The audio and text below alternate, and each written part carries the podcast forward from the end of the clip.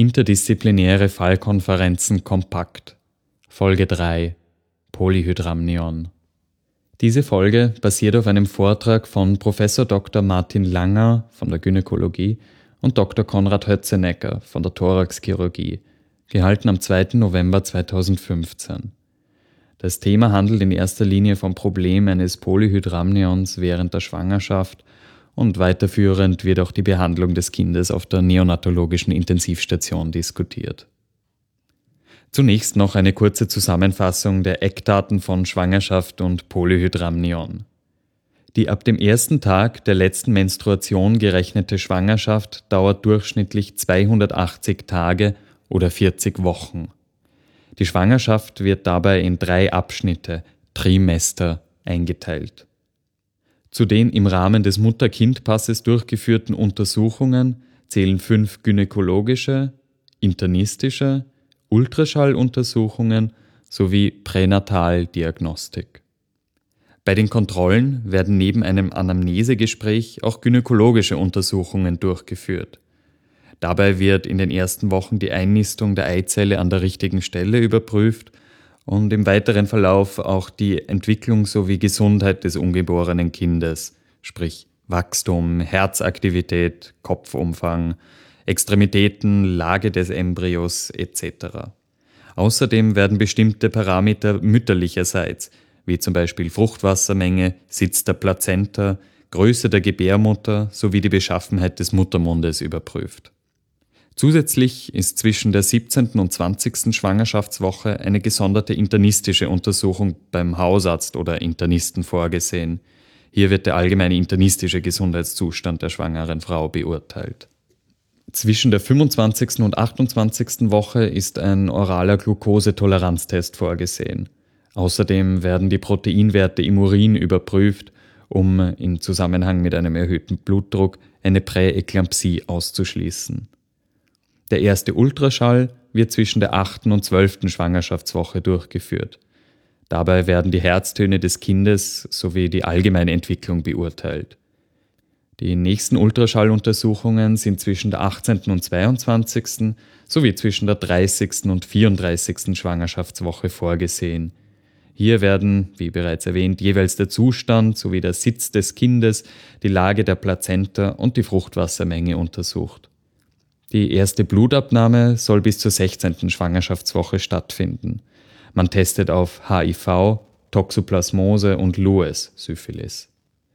Weiters werden Blutgruppe, Rhesusfaktor, Hämoglobinwert, Hämatokrit und die Anzahl der Rötelnantikörper bestimmt. Gewisse Untersuchungen kann man im Rahmen der Pränataldiagnostik zusätzlich zu den herkömmlichen Kontrollen machen. Bei diesen Untersuchungen werden genetisch bedingte Krankheiten und Fehlbildungen sowie die Entwicklung der kindlichen Organe intensiv untersucht. Sofern keine medizinische Indikation vorliegt, zum Beispiel Alter der Mutter oder familiäre Vorbelastung, ist die Pränataldiagnostik eine Privatleistung, die von den werdenden Eltern selbst bezahlt werden muss. Hierzu zählen Organscreening, Nackenfaltenmessung, Combined Test, Triple Test, Fruchtwasserbiopsie, Amniozentese, Chorionbiopsie oder beispielsweise Nabelschnurpunktion, Chondrozentese. Nun zum Polyhydramnion. Das Polyhydramnion wird definiert als eine pathologische Vermehrung der Fruchtwassermenge in der Amnionhöhle, mehr als zwei Liter. Es tritt bei etwa drei Prozent der Schwangerschaften auf. Dies lässt sich auf fetale oder maternale Ursachen zurückführen. Fetal Fehlbildungen des Gastrointestinaltraktes, zum Beispiel Ösophagusatresie, Myelomeningozele, Anencephalie, Herzfehler, Infektion des Fetus, Lippenkiefer-Gaumenspalte, Achondroplasie oder Chromosomenaberrationen. Maternale Ursachen, zum Beispiel Diabetes mellitus, Syphilis oder Morbus hemolyticus neonatorum. Außerdem führt ein Polyhydramnion zu einer Vergrößerung des Bauchumfangs und zu Vergrößerung und abnormen Kontraktion des Uterus. Die kindlichen Herztöne sind abgeschwächt. Komplikationen können ein vorzeitiger Blasensprung, Nabelschnurprolaps, Plazentaruptur oder eine regelwidrige Geburtseinstellung des Kindes sein. Die Diagnose Polyhydramnion kann durch eine körperliche Untersuchung und Sonographie gestellt werden. Neben einer medikamentösen Hemmung der Fruchtwasserproduktion kann eine Entlastung der Fruchtwassermenge durch Punktion oder Drainage hilfreich sein. Nun zum Fallbeispiel. Eine schwangere, multimorbide, 32-jährige Patientin stellt sich vor. Zur Anamnese. Die Patientin hatte vor 15 Jahren einen Diskusprolaps L3, L4 und L5S1. Bekannt sind Faktor 5 Leidenmutation und Sinustachykardie. Vor zehn Jahren bekam sie einen Magenbypass. Ihr derzeitiges Gewicht liegt bei 104 Kilo bei einer Körpergröße von 1,62 Meter. Das ergibt einen BMI von etwa 39. Weiters hatte die Patientin eine Cholecystektomie vor acht Jahren, eine Bauchdecken-, Oberschenkel-, Brust- und Oberarmstraffung vor vier Jahren, eine Varizenoperation und eine Umbilikalhernienoperation vor einem halben Jahr. Wie hat sich die Patientin nun bezüglich Schwangerschaft verhalten? Professor Langer? Die Patientin hat sich sehr vernünftig verhalten. Sie ist in der zwölften Woche zu einem Erstsemester-Screening gegangen, das, das kann man jetzt schon voraussagen, unauffällig war und richtig unauffällig mit einem wunderschönen adjustierten T21 ist unsere Abkürzung für Down-Syndrom, T21-Risiko von 1 zu 11.000. Also da würde man sagen, bitte machen Sie sich keine Sorgen, Ihr Kind hat mit einer Wahrscheinlichkeit von 1 zu 11.000 kein Down-Syndrom. In der 20. Woche geht sie zu einem unauffälligen Organscreening. Magen und Lunge wurden als unauffällig und auch hier muss man sagen, schon vorwegnehmend richtigerweise unauffällig befundet. In der 30 plus 3 Woche kommt sie zu uns nach einem Ultraschall in einem auswärtigen Haus, die ein Polyhydramnion festgestellt haben äh, und ein Estimated Fetal Weight, EFW, von größer der 97. Perzentile und haben die Patientin deswegen wegen dieses auffälligen Befundes zu uns gesandt. Nach einem unauffälligen Ultraschall hierorts schickt man die Patientin zu einem Fetal MRI. Dabei konnte das Polyhydramnion aufgrund des Abdomenchirurgicum schlecht beurteilt werden. Außerdem konnte das Lungenparenchym und ein flüssigkeitsgefüllter Magen dargestellt werden. Das Enzephalon ist dem Gestationsalter entsprechend entwickelt. Rechts wurde ein erweitertes Nierenbecken bei einem nicht erweiterten Ureter festgestellt. Es kann keine morphologische Ursache für die vermehrte Fruchtwassermenge festgestellt werden. Man bietet der Patientin auch eine Amniozentese zur genetischen Abklärung an, diese wird aber aus Angst um das Kind abgelehnt. Zwei Wochen später kommt die Patientin zur Kontrolle. Beim Ultraschall wird festgestellt, das Kind liegt in Schädellage, die Biometrie entspricht dem Gestationsalter. Magen, Nieren und Harnblase sind darstellbar. Die Fruchtwassermenge ist vermehrt. Wir haben der Patientin die stationäre Aufnahme angeboten. Die hat sie dann einige Tage später angenommen und war dann bei uns auf der Station, weil sie eine zunehmende Dyspnoe hatte, sich klinisch verschlechtert hat. Wir haben einen Ultraschall gemacht, einen ähnlich hohen Fruchtwasserindex gesehen. Sobald sie bei uns war, hat sie sich eigentlich stabilisiert. Wir haben keine Indikation zur Entlastungspunktion gegeben, weil Entlastungspunktion, wenn man zu viel Fruchtwasser ablässt, oft die Gefahr einer vorzeitigen Plazentalösung oder Blasensprung nach sich zieht. Wir haben sie sozusagen symptomatisch behandelt. Venenhemmung, Lungenreifung, Magenschutz, Antikoagulation bei einem Body Mass Index von 39. Und weiters erhält die Patientin einen Beta-Blocker. In der weiteren Diagnostik aufgrund der Multimorbidität der Patientin lässt sich Folgendes feststellen. Duplex-Sonographie der unteren Extremität ergibt keine venöse Thrombose, das Herzecho ist unauffällig, neurologisch gibt es keine radikuläre Symptomatik und eine Spinalanästhesie ist möglich. Kein Hinweis auf Präeklampsie. Schließlich wird doch eine Entlastungspunktion durchgeführt und man entnimmt rund drei Liter klares Fruchtwasser. Ein Teil wird zur Zytogenetik geschickt. Im Fischbefund, Fluoreszenz in situ Hybridisierung, zeigen sich keine Hinweise auf Aberrationen bei den Chromosomen 13, 18, 21, X und Y. In der Schwangerschaftswoche 36 kommt es zu einem vorzeitigen Blasensprung. Es wurde eine Prostaglandineinleitung gemacht und es kam zur Spontangeburt eines Kindes mit 3000 Gramm und 53 Zentimeter.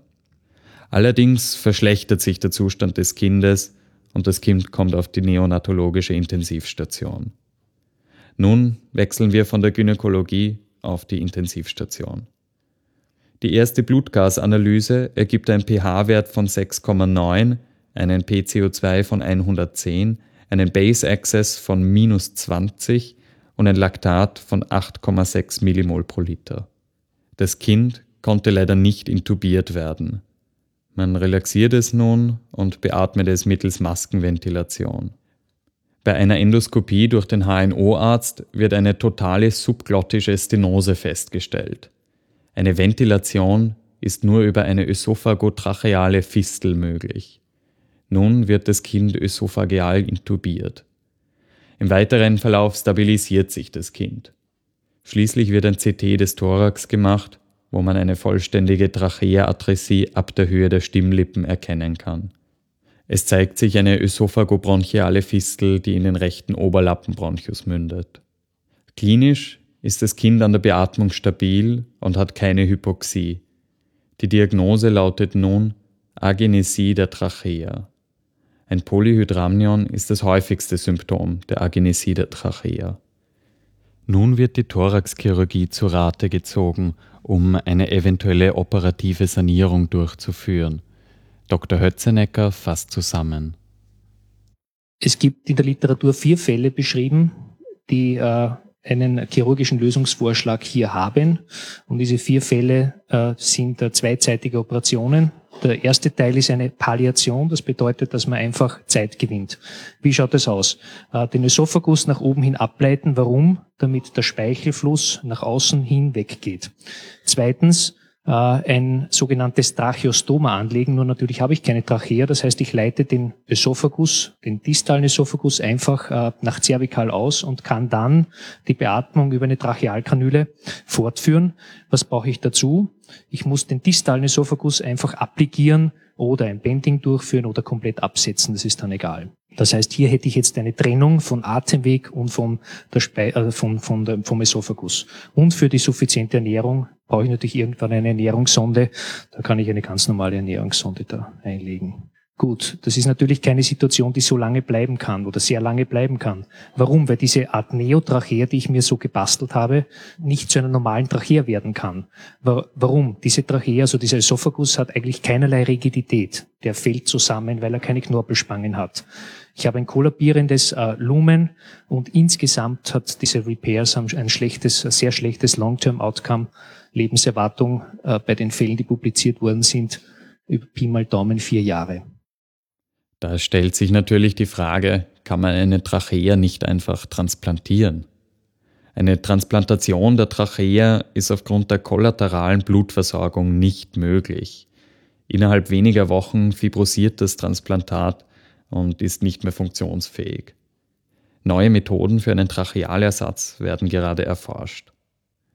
Im beschriebenen Fallbeispiel wurde das Kind nur palliativ behandelt mit einer Dauerbeatmung. Es ist kein Schlucken und kein Sprechen möglich. Das Kind müsste kontinuierlich abgesaugt und über eine Witzelfistel ernährt werden. Es ist keine Verbesserung der Lebensqualität möglich. Daher wird die intensivmedizinische Betreuung nach und nach eingestellt und das Kind verstirbt im Alter von wenigen Tagen. Ich denke, das ist ein, ein sehr berührender Fall, insofern als der schwere Grad der Erkrankung eigentlich letztlich das Schicksal äh, des Kindes bestimmt hat. Es hat niemand auf all den verschiedenen Ebenen je einen Fehler gemacht. Es ist eine umfangreiche Diagnostik, umfangreiche therapeutische Überlegungen gelaufen, aber hin und wieder muss man halt ähm, auch zugestehen, dass in so einem Fall die Vermeidung von Leid das oberste Prinzip ist und das hat man in diesem Fall gewählt. Diese Folge beruht auf einem Vortrag von Professor Dr. Langer und Dr. Hötzenecker, gehalten am 2. November 2015. Es wurden Themen aus Block 15, 16, 25 und auch 27 behandelt. Weiterführende Links finden sich in den Shownotes und auf der Website podcasts.meduniwien.ac.at. Manuskript Sarah Mühlberg, Gestaltung Florian Simon Linke.